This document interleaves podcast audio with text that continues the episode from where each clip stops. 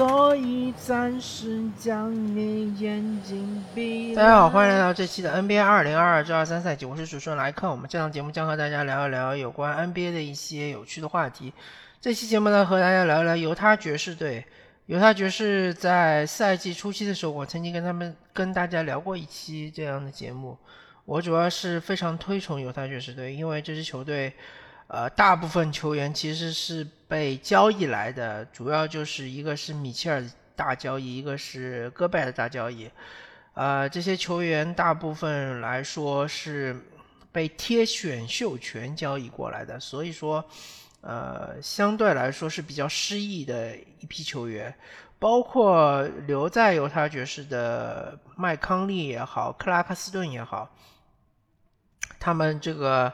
呃，之所以没有离开的话，其实是因为他们没有太大的交易价值，我觉得是这样的。所以说，这批球员急需要证明自己，在赛季初期的时候打得非常的出色，曾经也是呃位列西部第一的战绩，但最近一段时间他们的战绩是下滑的比较厉害。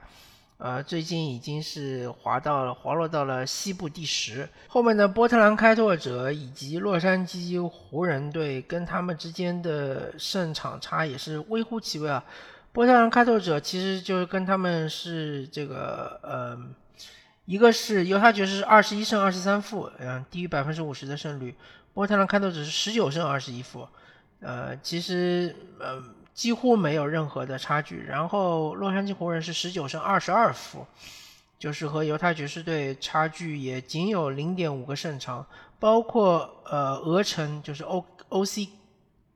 O K C O K C 也只是和他们差一点五个胜场，所以犹他爵士现在这个位置非常的不稳定。当然，他们和前面的球队差距也很小，明尼苏达森林狼。包括金州勇士战绩是一模一样的，都是二十胜二十一负，然后跟犹他爵士仅仅差零点五个胜场。菲尼克斯太阳二十一胜二十一负，百分之五十的呃胜率，也只和犹他爵士差一个胜场。所以说，爵士现在处于一个非常微妙的位置，它是呃。赢一场或者有一波连胜的话，很容易就是能达到西部第七，甚至于能到西部前六。但如果说他们再来一波连败的话，很可能就是现连西部第十的位置都不保。那么他这支球队现在的问题在哪里呢？我们就是大概看一下，他们百回合的这个得分是一百一十七点五分，这个得分非常的惊人。呃，我看了一下，好像是。处于西部第一的这样一个水平，嗯，跟这个全联盟第一波士顿凯尔特人队一百一十八点五分，也仅仅只差一分，就是百回合，呃，仅仅是只差波士顿凯尔特人一分，但是他们的这个百回合失分就特别的高，嗯，高达一百一十六点八分，这个百回合失分，嗯，在西部前十的球队里面，仅仅是好于一个是金州勇士。他百回合失分是一百一十七点七分，还有一支是萨克拉门托国王，百回合失分是一百一十七点一分。呃，他们是处于这个西部前十的倒数第三的位置。就是说，犹他爵士最大最大的问题就是防守，他们的防守相对来说，相对西部强队来说是非常烂的。呃，再看一下这个，呃，西部的。就是十名以外的球队，比他们百回合失分更多的球队，也仅仅只有一个是洛杉矶湖人，一百一十七点八分，比他们高零点一分。还有就是圣安东尼奥马刺是联盟呃百回合净胜分最差的球队啊，呃百回合失分是一百二十点六分，就是他在整个西部处于是后五名的这样一个位置，所以说。呃，确实是最大的问题是在于防守。那么，呃，先说说进攻吧。犹他爵士队进攻是一个立体进攻，他们呃，自从这个麦康利就是就是伤病然后恢复了之后呢，他们现在的呃康利的挡拆其实还是比较有威胁的，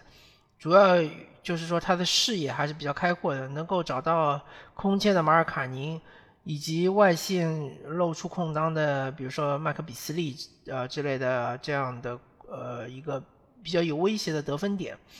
呃，另外当康利下去了之后，克拉克斯顿的单打以及呃之前这个塞克斯顿的单打。呃，虽然说效率没有那么的高吧，但是呃，还是能够达到一定的应解的这样一个效果。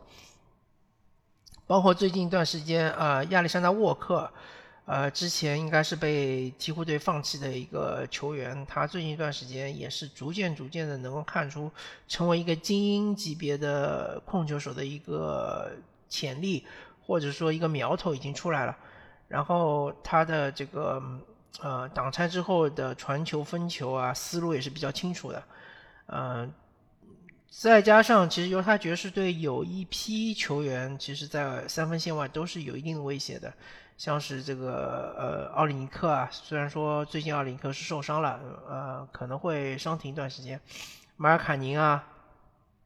嗯，麦克比斯呃麦克比斯利啊。然后包括克拉克森啊，还有就是塞克斯顿啊这样的球员，包括这个亚历山大沃克啊，呃，这几个球员其实，在外线一战，哎，还有包括，当然就是说这个赛季，呃，鲁迪盖伊的三分球比较糟糕啊，就是三百分之三十命中率都不到。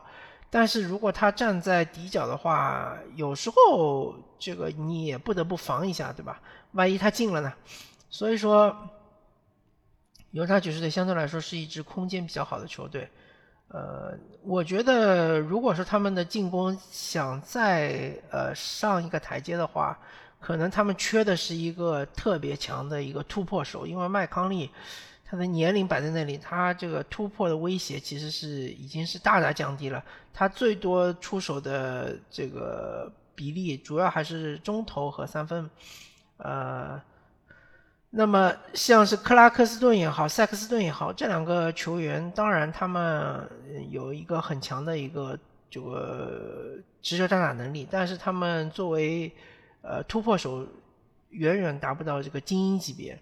而且克拉克斯顿他特别喜欢是这个顶人投三分，对吧？或者说是呃面前有防守队员的时候投两分球。呃，这个手段也好，这种。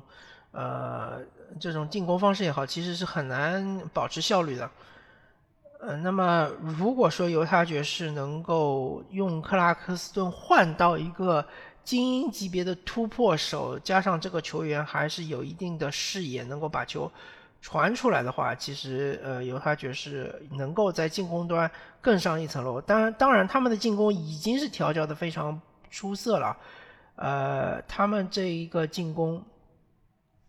啊，刚刚不好意思，刚刚忘记说了。其实现在全联盟进攻第一的是萨克拉门托国王，呃，一百一十八点八分，就是百回合呃得分是一百一十八点八分，是比这个波士顿凯尔特人还要高零点三分。但是国王和犹他爵士最大的区别就是在于国王有个小萨博尼斯，这个小萨他这个在进攻端的作用非常非常的大，他是有。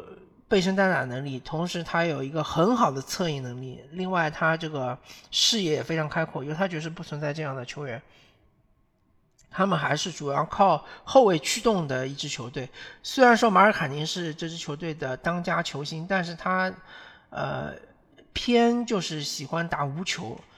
呃，然后空切比较多。另外就是他三分投的也比较多，呃，所以说犹他爵士这支球队，呃，虽他其实他的进攻已经是高居全联盟，呃，应该是第三的位置。我再看一下，应该是第三吧，应该没有任何球队是，呃，除了萨克拉门托国王以及这个波士顿塞尔提克之外，应该没有任何一支球队比他们的进攻更好了。他们现在问题就是在防守，呃，因为他们的护框手如果说，呃，像之前的这个主力阵容，像是这个。奥里尼克加马尔卡尼加范德比尔特这三个内线，呃，再加上外线是嗯嗯，比如呃麦康利，呃，再加一个嗯，比如说是呃麦克比斯利，就是这样的一个呃主力阵容，他其实内线的护框不是特别的好，范德比尔特呃协防能力还可以，护框还可以，但是往往他有时候会去防对面的一个强点，他会去做领防。当他做了领防之后，内线马尔卡尼也好，奥里尼克也好，他们主要还是靠自己的身高和弹跳，但是他们的防守习惯不太好，呃，或者说不是那种精英级别的防守的球员，没有这种意识，所以相对来说护框是一般的。他们其实内线护框最好的是凯斯勒，所以最近这段时间，哈迪呃威尔哈迪他是把凯斯勒放到了主力阵容中。现在是打三高嘛，就是那个奥里尼克加马尔卡尼加凯斯勒，把范德比尔特放到了替补，因为替补其实火力是不缺的。呃，克拉克斯顿，包括塞克斯顿嘛，塞克斯顿最近一段时间好像也是受伤了，没怎么上。呃，但是就是替补阵容的话，只要有克拉克斯顿在的话，其实呃火力方面是完全是续得上的，所以就是替补多一个。拖空间的这个呃范德比尔特问题不大，那么主力有了凯斯勒在内线坐镇之后呢，他这个毕竟是七尺的身高，虽然说是一个新秀，但是这个赛季我感觉他的呃对于球队影响力还是比较不错的，呃还是就是呃正正向影响力还是比较呃明显的。当然凯斯勒在。嗯，打这个主力中锋之后呢，对于进攻端是还是有一定的伤害的，因为毕竟他是一个白人内线嘛，他没有很强的爆发力，不像呃范德比尔特，如果说是拿到机会，他的这种暴扣啊，包括他顶人上篮啊，这个就威胁性要大很多。呃，凯斯勒他的吃饼能力也就跟戈贝尔差不多吧，相对来说他的臂展还没有戈贝尔那么长。所以他就是必须要舒舒服服的喂到他，呃，就是你不能传球传到，比如说他的腰部，他把球拿起来，这样很容易就被对方给切掉。你必须传到他的呃头的上方，他拿起球直接扣篮，或者说呃你不能指望他拿到球之后再做其他的动作，运球啊或者翻身跳投啊，这些都不是他的强项。他只能就是拿到球直接一锤子买卖，或者就是勾手，但是他的勾手我感觉他镜框的这种手感也不是特别的好，所以呢，凯斯勒在呃主力阵容的话，其实是稍稍有一些呃伤害球队的进攻，但是呃两害取两害相权取其轻嘛，就是他在这个内线的时候确实是对。爵士队的内线防守是有一定加成的，但是爵爵士队的外线防守就有一点尴尬了。因为康利原来年轻的时候是个精英级别的防守球员，他的这个外线领防，嗯，包括他其实不太挑对方的进攻球员的，就是呃，不管你是呃什么位置进攻球员，他都能够防的还可以。也许他防嗯重型的锋线可能会吃力一点，但是你让他防什么库里啊，呃或者是其他的一些小个的，包括像詹姆斯哈登啊，呃这样的球员，他都能做到一定的限制。但是现在毕竟康利年纪大了，而且他场均呃上场时间也偏短，所以你要求他是再做到这个精英级别的防守，他其实做不到。他而且腿脚也已经偏慢了，所以说爵士队在防守端其实漏洞还是挺多的。现在就是弥补了一个内线护框，呃，但是你外线的领防，你让克拉克斯顿来领防，他这个球员他整个职业生涯都不是一个，嗯，就是他不是一个在防守端愿意花精力的一个球员，他也没有好好的打磨自己的防守的技巧。他其实他的身材还是可以的，他。呃，身高、臂展都是可以的，都是有机会成为一个精英级别的防守球员。但是他整个职业生涯主要还是以进攻为主，所以，呃，你说他防守能有多出色？我觉得是没有的，没没有那么出色。所以，呃，犹他爵士在这一方面其实还是，嗯，这个弱点暴露的还是比较明显的。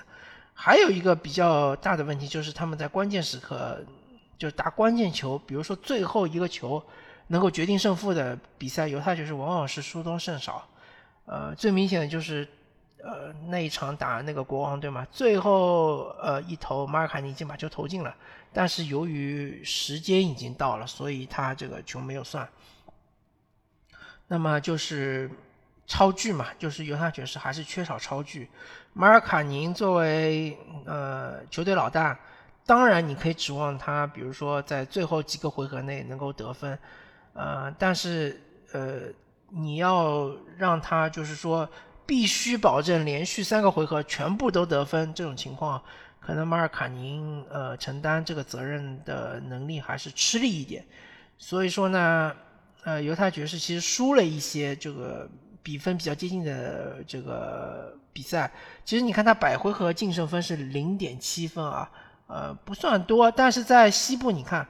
百回合净胜分是负的球队有，呃，西部第六洛杉矶快船，西部第八金州勇士和西部第九这个呃明尼苏达森林狼，就是这三支球队百回合净胜分是负的。他们都是排在犹他爵士队之前，那就说明犹他爵士队其实是输了一些不该输的比赛，或者输了一些这个相对来说，呃，比分比较接近的比赛。所以这这一点呢，就是要么就是威尔哈迪能够拿出一套特别精妙的战术，嗯保证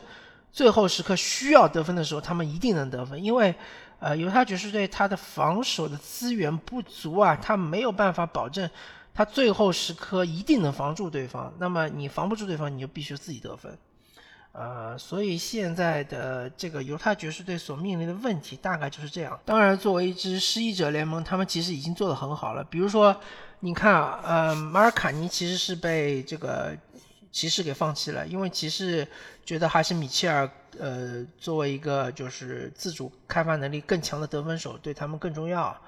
然后奥里尼克其实是被这个呃活塞放弃了，因为活塞上个赛季签奥里尼克是希望他能够呃作为一个就是有一定组织能力的策应型的中锋，能够呃把活塞的进攻带的好一点。但是上个赛季奥里尼克好像经历了一波大伤，所以这个出勤率不是特别好。另外像是这个嗯塞克斯顿被骑士放弃了。塞克斯顿其实就是跟加兰之间的竞争是败下阵来嘛，然后骑士跟他搞了个先签后换，其实就是不想要他了。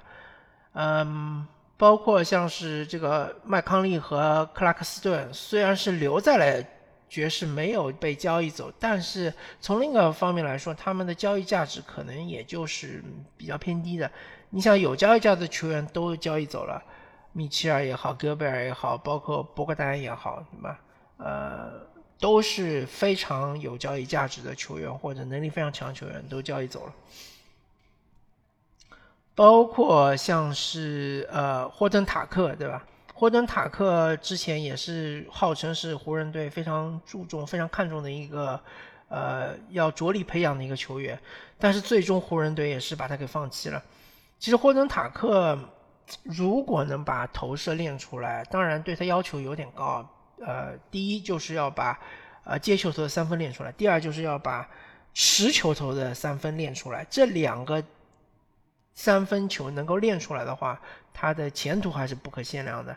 呃，现在毕毕竟他年纪也没有特别的大，但是感觉他的呃练出来的可能性也没有那么高。如果说他这两点练不出来的话，他很快就会呃离开联盟，因为联盟中不缺他这样的球员。呃，塔克他其实优点就是他的防守还可以，呃，毕竟他身高臂展在这里，然后他的脚步也挺快，还有就是他的冲击篮下的那那一下还可以，呃，毕竟就是也是一个静态天赋和和一个动态天赋还可以，但是就是这个投射没有投射的话，你作为一个侧翼球员，呃，就很难在联盟生存。另外就是说，再要。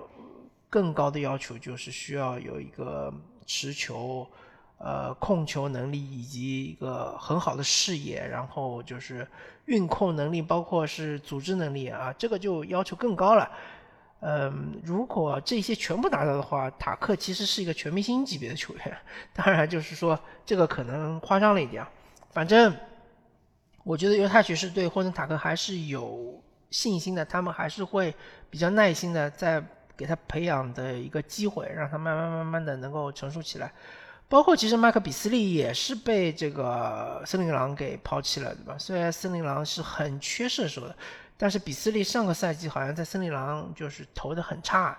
所以这个他也被放弃了。所以犹他爵士是一支失意者联盟嘛，他们能打到现在这个样子，而且进攻其实是打得非常的出色，其实是呃值得我们尊敬的吧？好吧，感谢大家收听这一期的 NBA 二零二二至二三赛季，我是主持人莱克，我们下次再见，拜拜。